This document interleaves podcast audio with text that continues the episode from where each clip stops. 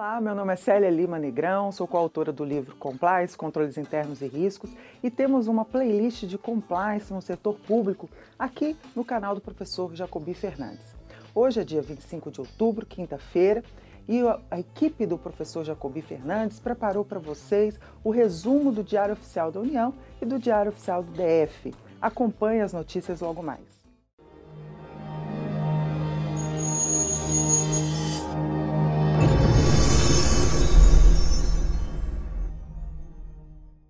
O destaque do Diário Oficial da União de hoje é a Instrução Normativa número 7, que estabelece regras para licitações e contratos de serviço de promoção dos órgãos e entidades do Poder Executivo Federal. Nas contratações de serviços de promoção, o órgão ou entidade contratante deverá buscar a contratação de uma empresa suficientemente qualificada detentora de domínio técnico restrito, porém não exclusivo, para atender às suas necessidades, por meio da adoção de um preço justo, consideradas as particularidades da sua atuação. Essa promoção deverá ser atendida como ação de comunicação que emprega predominantemente técnicas de incentivo e de envolvimento de públicos de interesse dos órgãos e entidades do Poder Executivo Federal.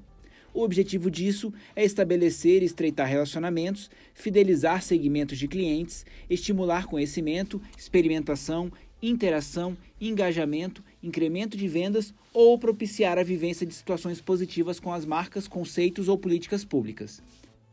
O decreto 9537, publicado hoje, reduz os tributos federais que as empresas produtoras de combustível devem pagar. O programa Repetroindustrialização permite à empresa importar ou adquirir no mercado interno, com suspensão do pagamento de tributos federais, matérias-primas, produtos intermediários e materiais de embalagem para serem utilizados integralmente no processo produtivo do produto final destinado às atividades de exploração, de desenvolvimento e de produção de petróleo, gás natural e outros hidrocarbonetos.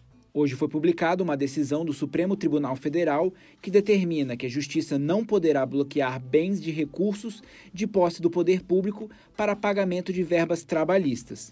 O julgamento acompanhou o entendimento já firmado pelo Supremo na ADPF número 387, também ajuizada contra o bloqueio de recursos públicos para o pagamento de verbas trabalhistas. E um outro decreto publicado hoje estabelece uma nova sistemática de cálculo para as taxas de administração dos fundos constitucionais. E a medida provisória que adia o reajuste de servidores, publicada recentemente pelo governo, foi prorrogada por mais 60 dias. A expectativa é que ela seja votada no retorno aos trabalhos após o segundo turno das eleições. O Instituto de Tecnologia da Informação apresentou hoje o mapa de certificação ICP Brasil o mapa se constitui em um conjunto formal de dados geridos pelo Instituto Nacional de Tecnologia da Informação para centralização das informações de localização georreferenciais das instalações técnicas e instalações técnicas secundárias, no âmbito da ferramenta ICP Brasil, o Ministério da Integração reconheceu situação de emergência em 74 municípios nordestinos. São 20 municípios no Ceará e 54 municípios na Paraíba. A lista completa está na página 51 do DAU de hoje. E no Diário Oficial do Distrito Federal, resolução altera cronograma do processo eleitoral de 2018 do Conselho de Cultura do DF. É a resolução número 4 que está na página 15 do DODF. Não deixe de acessar o site do Resumo DAU. Você pode ouvir resumos de outros dias e ler textos exclusivos. Digite www.resumodau.com.br. Tenham todos uma excelente quinta-feira e até amanhã.